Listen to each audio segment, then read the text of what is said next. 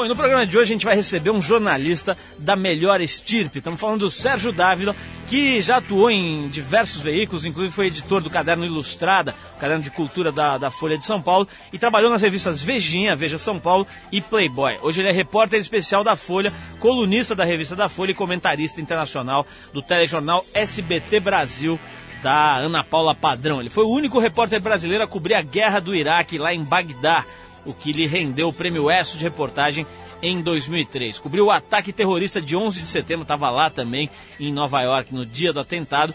E esse, esse, esse, essa cobertura acabou virando o livro Nova York antes e depois do atentado.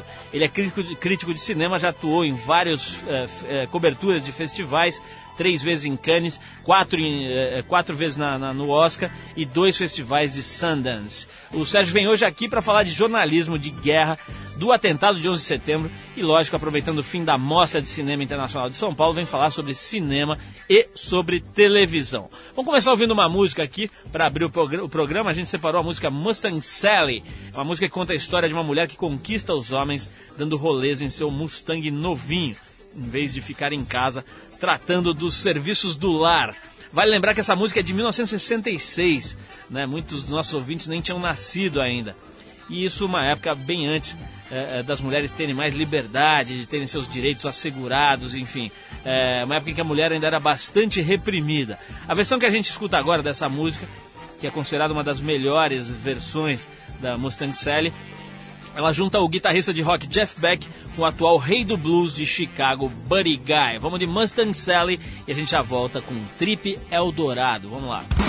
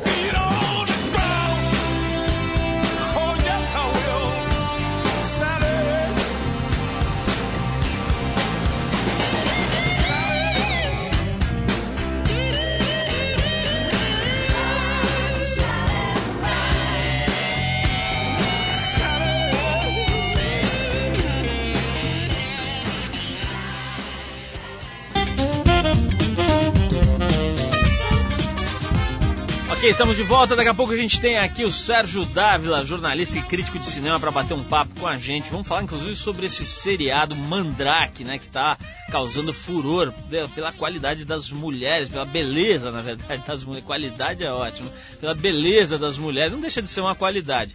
E vamos falar sobre cinema, vamos falar sobre o 11 de setembro um monte de coisa legal com o Sérgio Dávila e a participação de Arthur Veríssimo, o nosso perdigueiro farejador de boas reportagens.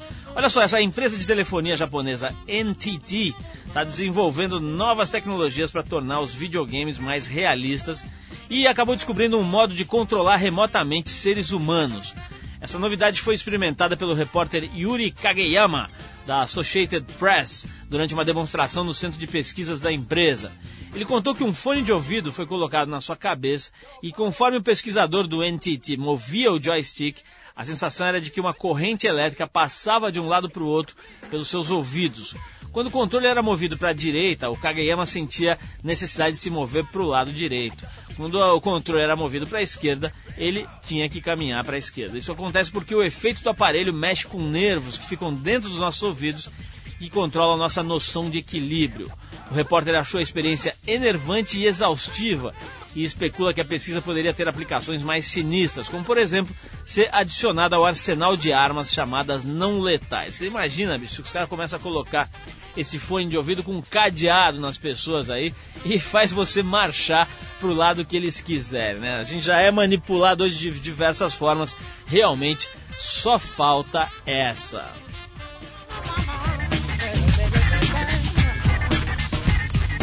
Mais um desserviço prestado pelos Estados Unidos na busca do equilíbrio ambiental. De acordo com um relatório da ONG Basel Action Network, sediada em Seattle, computadores e outros equipamentos eletrônicos enviados dos Estados Unidos para países em desenvolvimento para serem utilizados em lares, escolas e empresas são em grande parte inúteis ou não têm conserto e estão criando um enorme problema ambiental em alguns dos lugares mais pobres do mundo.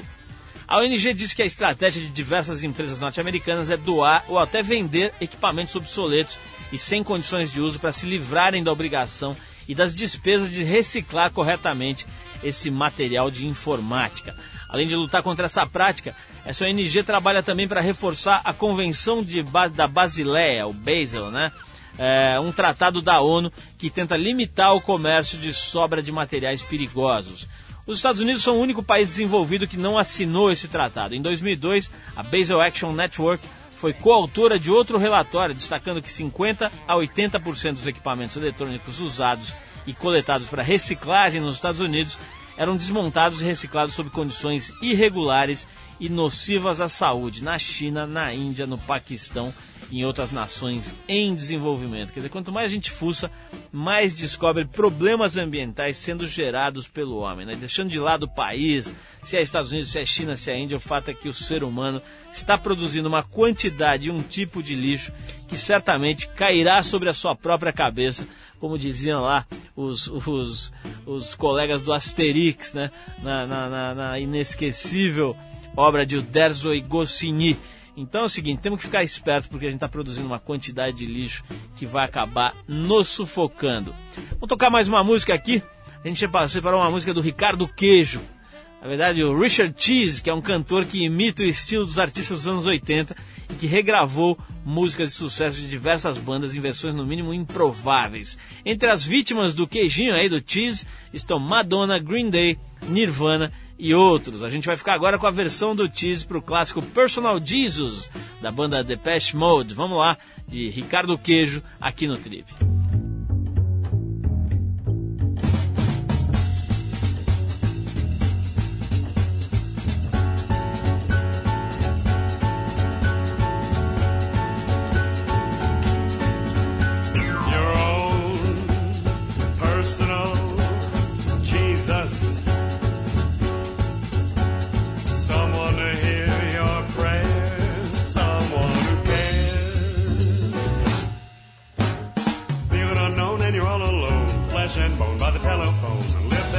Believer. Take second best, put me to the test. Things in your chest you need to confess. Yes, we deliver, you know I'm a forgiver. Reach out and touch faith.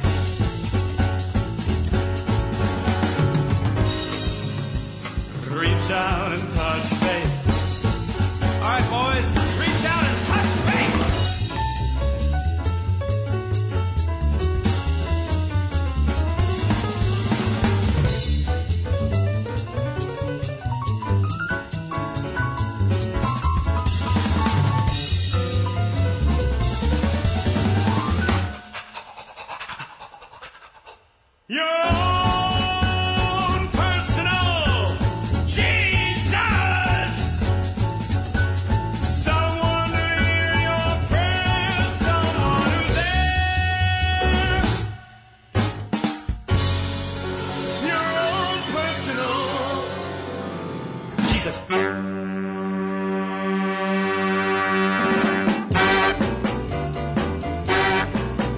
Pessoal, a gente avisou aqui no começo do programa e relembrou algumas vezes. Nós estamos hoje com um convidado muito especial. Ele milita na área do jornalismo, da reportagem e da cultura de uma forma geral. Ele já foi editor do caderno Ilustrado, caderno de cultura da Folha de São Paulo, e trabalhou nas revistas Veja São Paulo e Playboy. Hoje é repórter especial do jornal Folha de São Paulo, coluni- colunista da revista da Folha e comentarista internacional do telejornal SBT Brasil.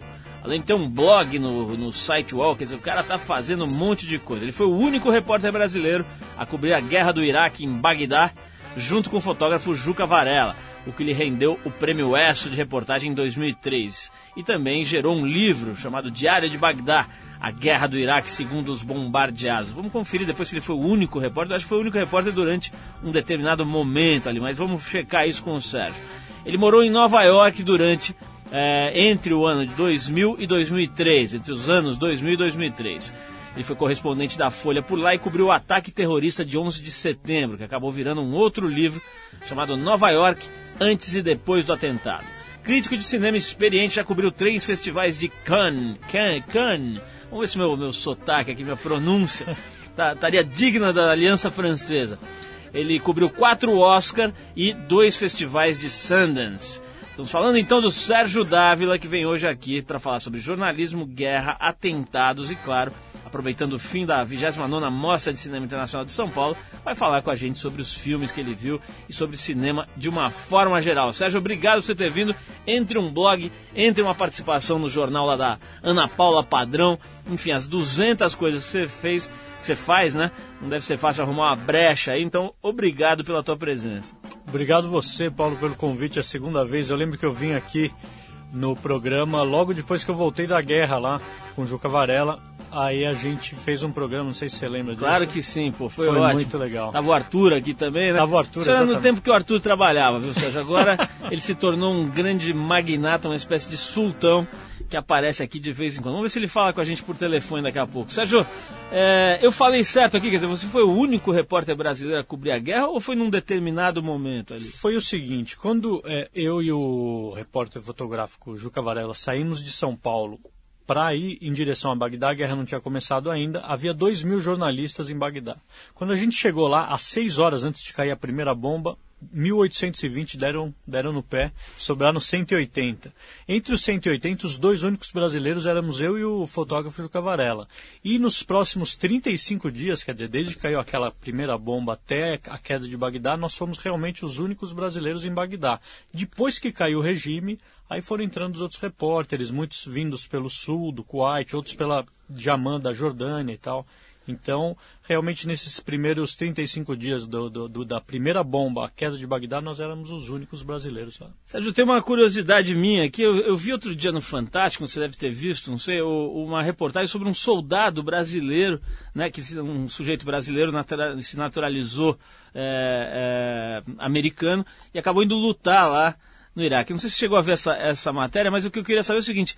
Você, dentro ali do- do- dos militares com quem você tinha contato, tinha algum brasileiro, alguma referência ao Brasil? Como é que vocês eram tratados? Enfim, qual era a ligação dos dois brasileiros, únicos jornalistas lá, com a, a ideia de ser brasileiro? Como é que isso funcionava lá? Foi muito interessante, porque é, houve uma mudança de atitude por parte da população é, é, nítida. A primeira, a primeira atitude que a gente tinha, como nós estávamos ali sob a guarda, entre aspas, que na verdade era um sequestro quase do governo iraquiano, então a gente tinha contato com os, os soldados iraquianos e com o povo iraquiano, isso antes da queda do Saddam. E quando você falava Brasília Sarraf, quer dizer, jornalista brasileiro em árabe, eles falavam, ah, ele, é, eu brincava com o Juca que eles começavam a falar é, é, a- a- o poema em, em R, que eles falavam Ronaldo, Ro- Romário, Roberto Carlos, Rivaldo. Era essa referência. Então eles tinham só as boas referências em relação ao Brasil. Era futebol, eram os, os estereótipos: futebol, samba, mulher, enfim. Era o que eles lembravam da gente. E eles nos tratavam muito bem e nos davam mais acesso do que davam aos americanos e aos britânicos, porque eles tinham raiva deles, desses jornalistas. Bom, aí caiu o regime. Aí quando você falava Brasília e sarraf, podia ser sarraf da onde fosse, eles queriam descer o sarrafo em você, porque aí você já não tinha mais o governo, teve aquele vácuo de poder, né, que os, os americanos não tinham assumido ainda o, o poder de vez, e eles olhavam para você como uma mina de dinheiro, falava, bom, é jornalista, esse cara tem que ter dólar, pa- passaporte estrangeiro e equipamento caro, é tudo que eu quero. Então você, a gente passou a ser alvo de quase foi linchado, quase foi roubado, colegas nossos foram roubados, era um, um horror. Já que a gente está falando aí da, da- dessa história, dessa tua passagem, eh, esse momento aí na tua carreira, você chegou a fazer algum tipo de preparo, de treinamento, de ou, ou você foi para essa situação assim de uma forma, sei lá, sem nenhuma eh, polimento especial? Isso foi muito curioso, porque quando pintou a, a pers- perspectiva da guerra, eh, nós fomos procurar um curso de preparação para jornalistas em área de conflito. A BBC tem um muito interessante em Londres que eles obrigam todos os correspondentes internacionais a fazerem, eh, seja eh, indo para a guerra ou não. Bom, não existia no Brasil nenhum curso nessa linha. A gente convenceu um sujeito que dá cursos a inventar esse curso. A gente fez ali o programa, eu e o Juca. Ele aprovou, ele pediu apoio do GAT, que é o grupo de. de é, é, é, esqueci o que, que significa a sigla da PM, que ensina os, os policiais como se portar na. Esse apoio técnico, talvez? Acho que é apoio de, de táticas especiais, alguma Tá. coisa assim. E eles treinam os soldados, os PMs que moram perto de, de floresta, a como se portar se eles se perdem, se eles têm que correr atrás de um bandido numa floresta e tal. Então eles fizeram essa adaptação GAT, é, é, esse sujeito que a gente encontrou e jornalista, e a gente bolou ali um primeiro curso e nós fomos, claro, os dois primeiros alunos. Mas olha, em uma semana o, o, o sujeito que inventou o curso lá com a gente já tinha vendido todas as vagas e, e- e aí a gente fez esse curso de um fim de semana de preparação. Agora, Sérgio, a gente já comentou isso na, na entrevista anterior, mas acho legal lembrar, porque a gente está falando, enfim, com um monte de gente que não deve ter ouvido a, a outra entrevista que a gente fez na época que você voltou da guerra. Tem uma curiosidade muito interessante na tua vida é que seu sogro, né, que é o Zé Hamilton Ribeiro, um jornalista muito importante aí na história do- dessa profissão aqui no país, e que aliás a gente já teve a, a honra de entrevistá lá na Trip, foi capa e tudo.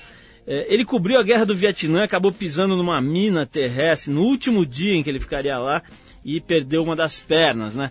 Como é que você foi? Teve uma conversa entre vocês, né, antes de você ir para Bagdá.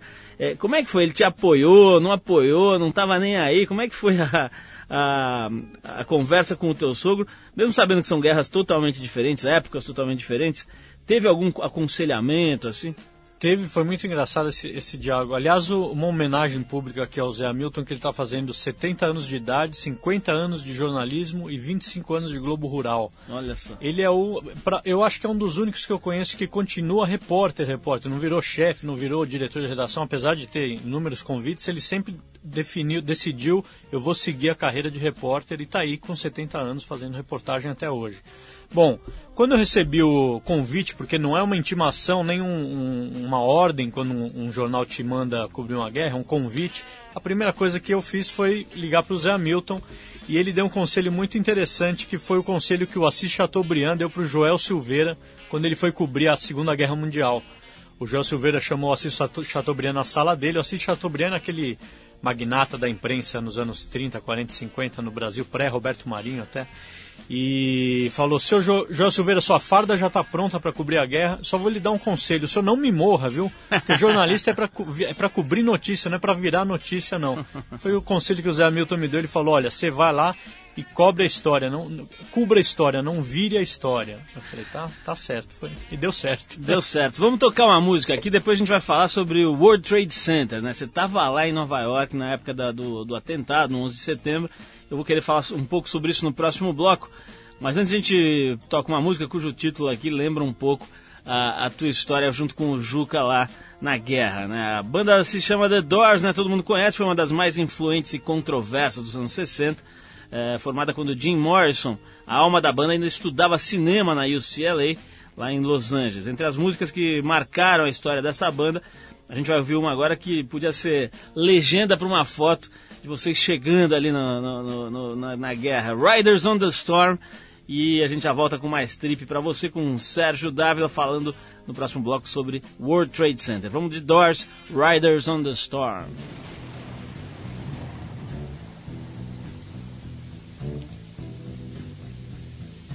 Riders on the storm. Riders on the storm. Into this house we're born. Into this world we're thrown. Like a dog without a bone, an actor out alone. Riders on the storm. There's a killer on the road. His brain is squirming like a toad. Take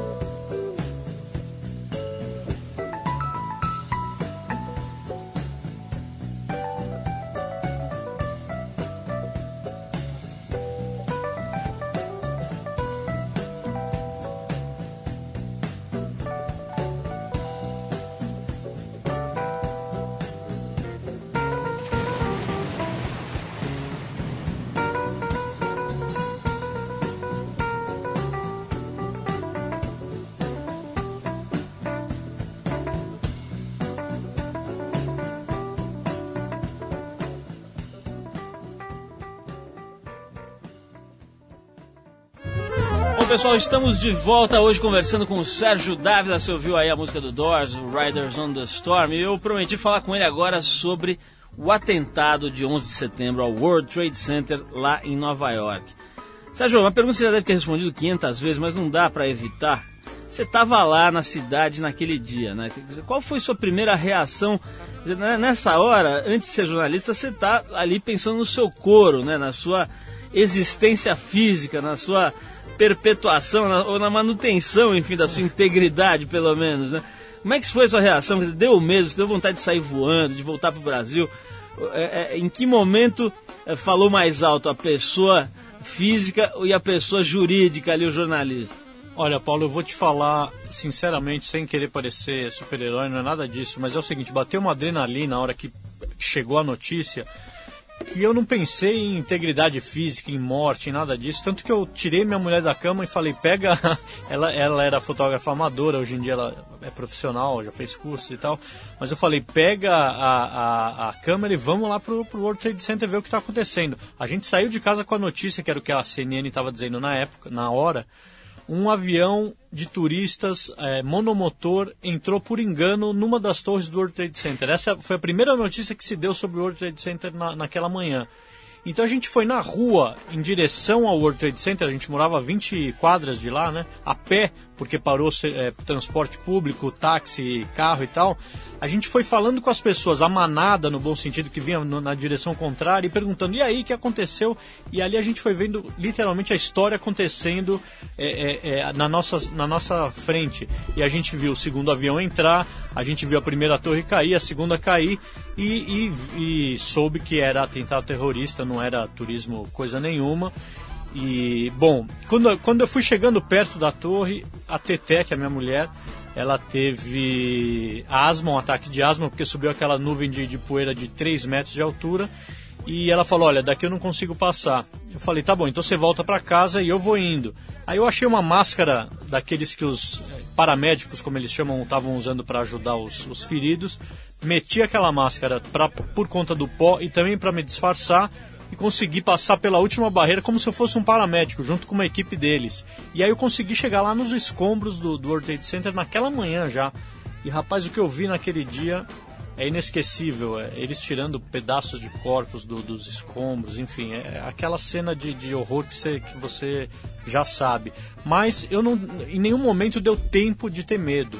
Eu fui ter medo ou, ou perceber a, a, a dimensão da coisa, o perigo que eu corri Três meses depois, na, em Barra do Saí, que eu tava quando eu consegui as primeiras férias em dezembro, depois de três meses do atentado, aí bateu um negócio e falei, nossa, aquele dia a gente correu risco. Viu?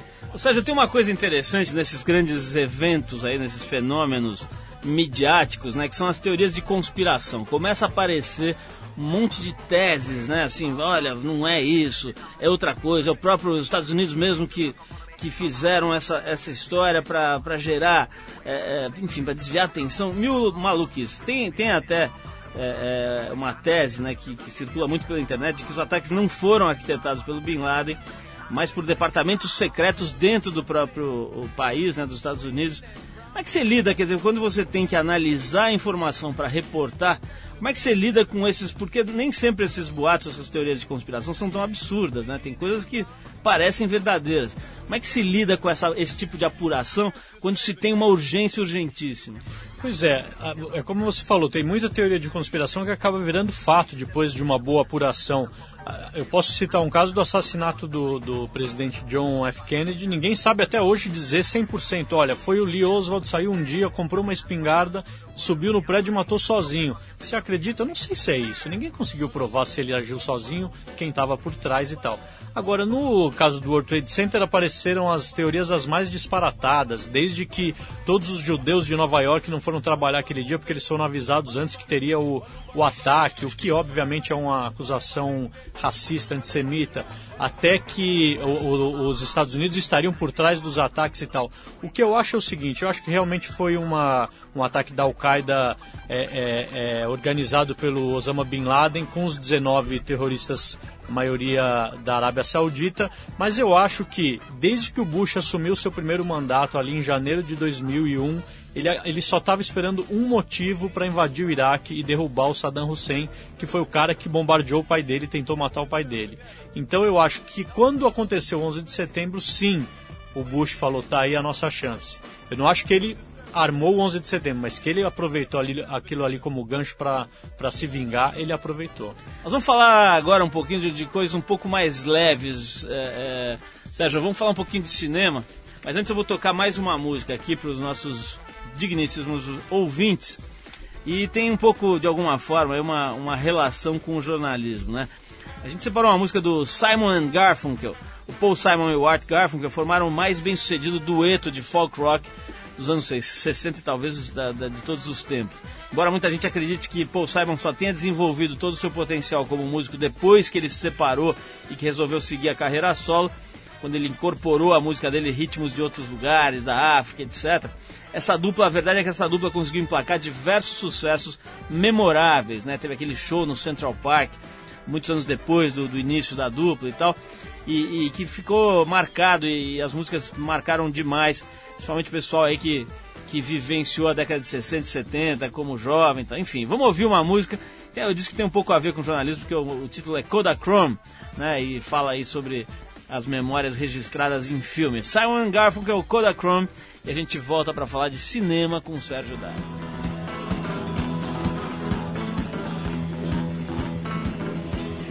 When I think back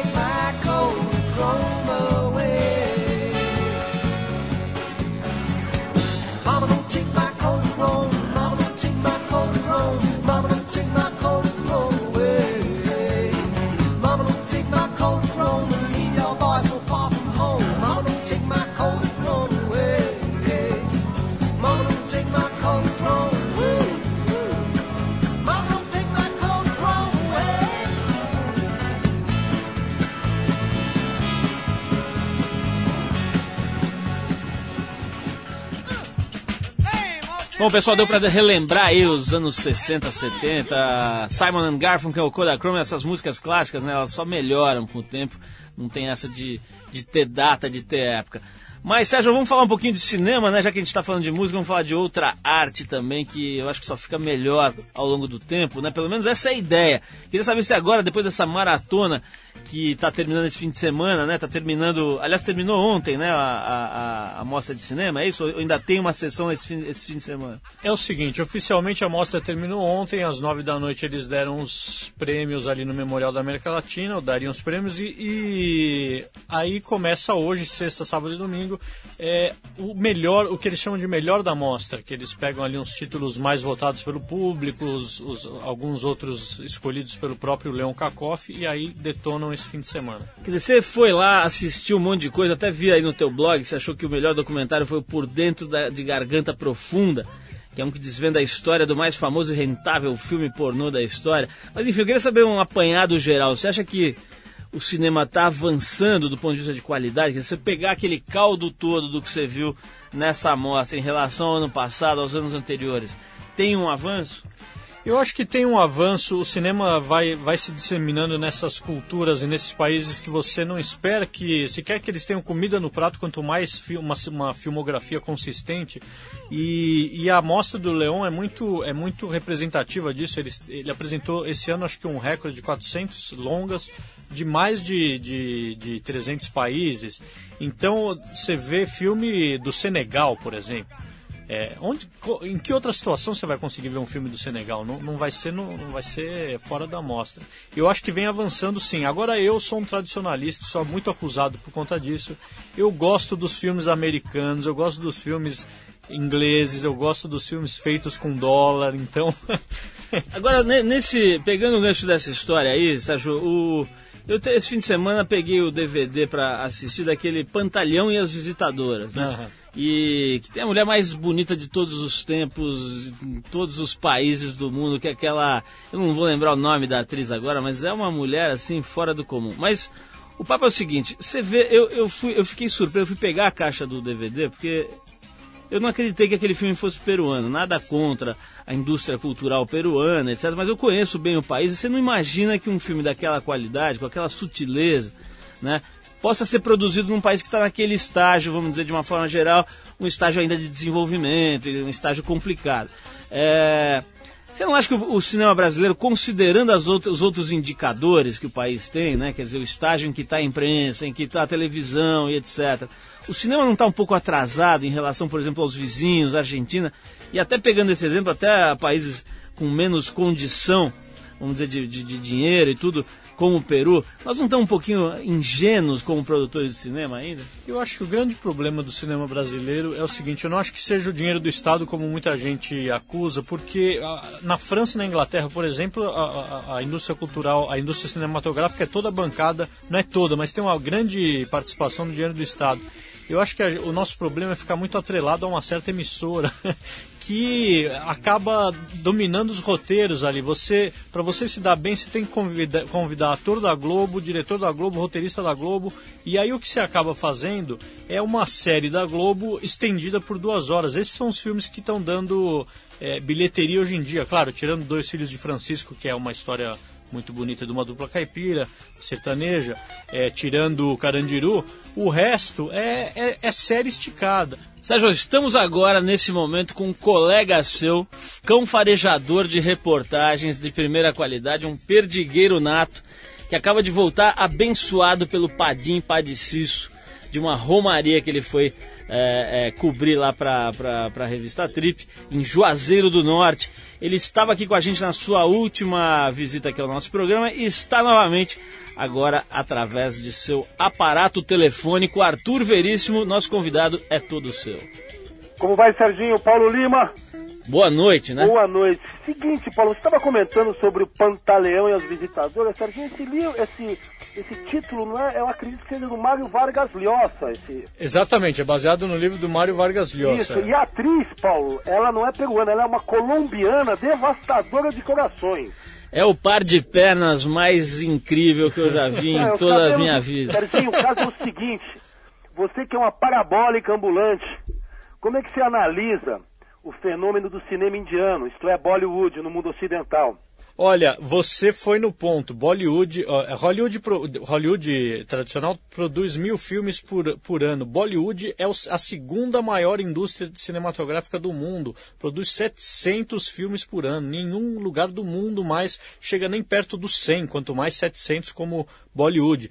Isso tem uma explicação cultural local que é a seguinte: eles é, não, não têm o costume da telenovela. Então, esses filmes que, que eu estou falando, esses 700 títulos, é muito em capítulo. Então, é, se você quer saber o que acontece com, com um longa que você assistiu hoje, você espera o mês que vem que eles já ponham a continuação do longa no ar. E no mês que vem já tem o terceiro capítulo, e aí, em um ano, você tem 12 longas no ar só, de um, só com um tema. É a, é a telenovela deles é, é- é esse Bollywood.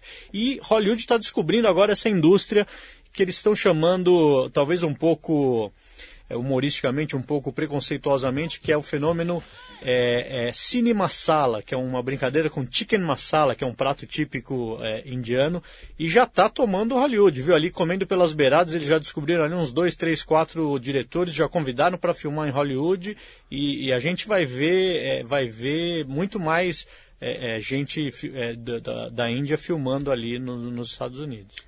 Eu tive a chance de assistir ontem pela primeira vez esse- essa, essa minissérie Mandrake, né, da, da HBO, a produção brasileira, está sendo muito comentada, né, porque seria uma das primeiras tentativas de se fazer uma minissérie dessa forma. Não sei se a expressão certa é minissérie ou seria, enfim, episódios, enfim, é uma coisa meio é, para tentar reproduzir o mega sucesso de coisas como Sex and the City, enfim, seria séries, né, séries brasileiras.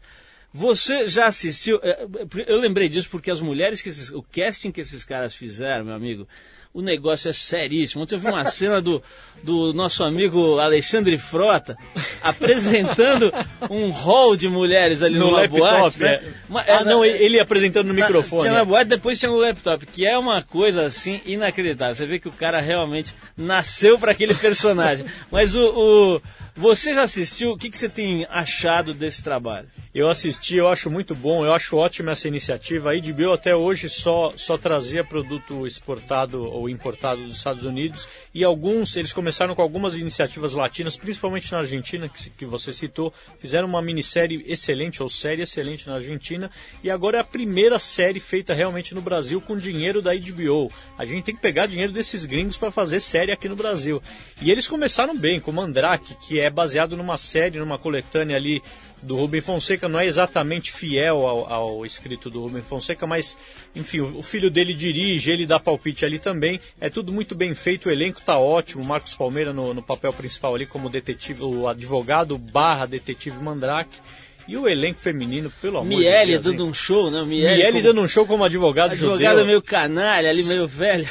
o sócio do Mandrake, né? Porque ele era sócio do pai do Mandrake, e o Mandrake herda a sociedade, eh, dando um show.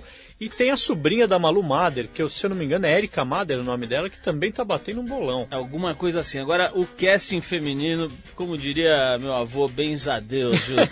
o, o- o Sérgio, é, é, nós estamos falando de uma coisa que, é- que me lembra uma história. Porque é o seguinte, é, é, salvo engano, esse tipo de trabalho da HBO é fruto de uma lei que obriga as televisões é, a cabo estrangeiras a terem uma, um- um- uma cota de produção brasileira, né? É, você acha que esse tipo de lei acaba tendo um, um- um saldo positivo? Você é a favor desse tipo de, de influência do Estado na produção da cultura? Eu sou a favor em termos. Eu, eu, eu sou eu discordo do, de como era a lei nos anos 70. Você lembra que eh, todo curto, todo todo longa estrangeiro era obrigado a passar um curta nacional antes e 25% dos filmes nas telas tinham que ser nacionais. O Então pessoal já combinava de chegar depois do curta, né? Exatamente, que era sempre Padre Anchieta, o Homem e o Mito, coisas assim, não sei se você lembra. Vida, paixão e morte de Cristo, né? Coisas- na coisas- visão de um cineasta brasileiro. Exatamente, coisas imperdíveis, ou então Paquetá, essa, esse lugar é, é maravilhoso tal. Enfim, A pérola do Atlântico. a pérola do Atlântico. Tinha coisas assim. Eu sou contra esse exagero de você obrigar o, o exibidor a, a mostrar uma- um, um- um- um- um número exagerado de, de, de- de filmes e, e de reservar a programação dele para a produção brasileira. Agora, essa lei de obrigar a, a- a empresa que está ganhando dinheiro aqui, está remetendo dólar para a matriz, a, investir um pouco na produção local, eu acho perfeita. Vamos nessa, vamos, vamos dividir esse- esses lucros aí, pelo amor de Deus. Ou seja, eu quero agradecer muito a tua presença, nosso tempo acabou. Arthur Veríssimo, obrigado por se mover aí eh, de seus afazeres. Acabou de chegar desse levantamento sobre o Padre Cícero, que estará em breve nas páginas da Trip. Obrigado também pela tua participação. E já que a gente está falando do governo sem plano de governo, vamos tocar uma música aqui do ministro Gilberto Gil, que passou dois anos exilado na época da ditadura.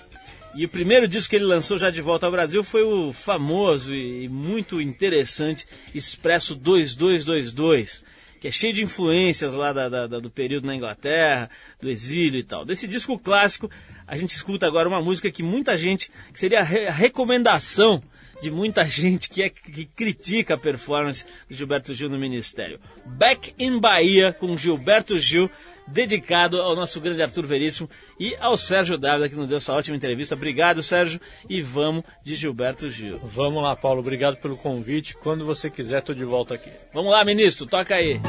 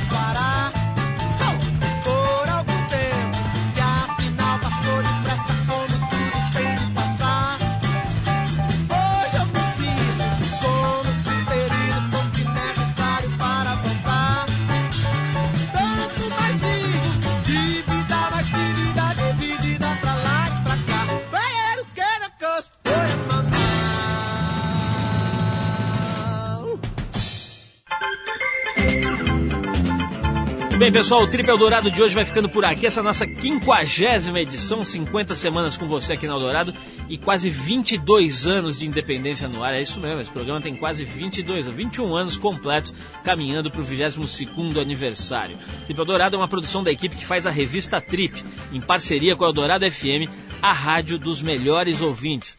A apresentação é de Paulo Lima, esse modesto apresentador aqui que vos fala. Participação excepcional por ondas telepáticas e telefônicas de Arthur Veríssimo, o nosso perdigueiro de estimação. A produção de Alexandre Potashev e no tra nos trabalhos técnicos, o mago dos teclados Valdir Paiano. Para falar com a gente, escreva aqui para nós, rádio@trip com.br. Vou repetir para você mandar sua sugestão, é, perguntas para o entrevistado da semana passada ou da próxima. É radio@trip.com.br. Semana que vem a gente volta, se Deus quiser, nesse mesmo horário, sexta às oito da noite, agora com a versão shortcuts, às terças e quintas aqui, aqui no Trilhas e Tons, né? É, é, interrompendo, ou vamos dizer, complementando os trabalhos geniais de Daniel Daiben aqui nos Trilhas e Tons. Terças e quintas também temos a nossa versão curta do Trip.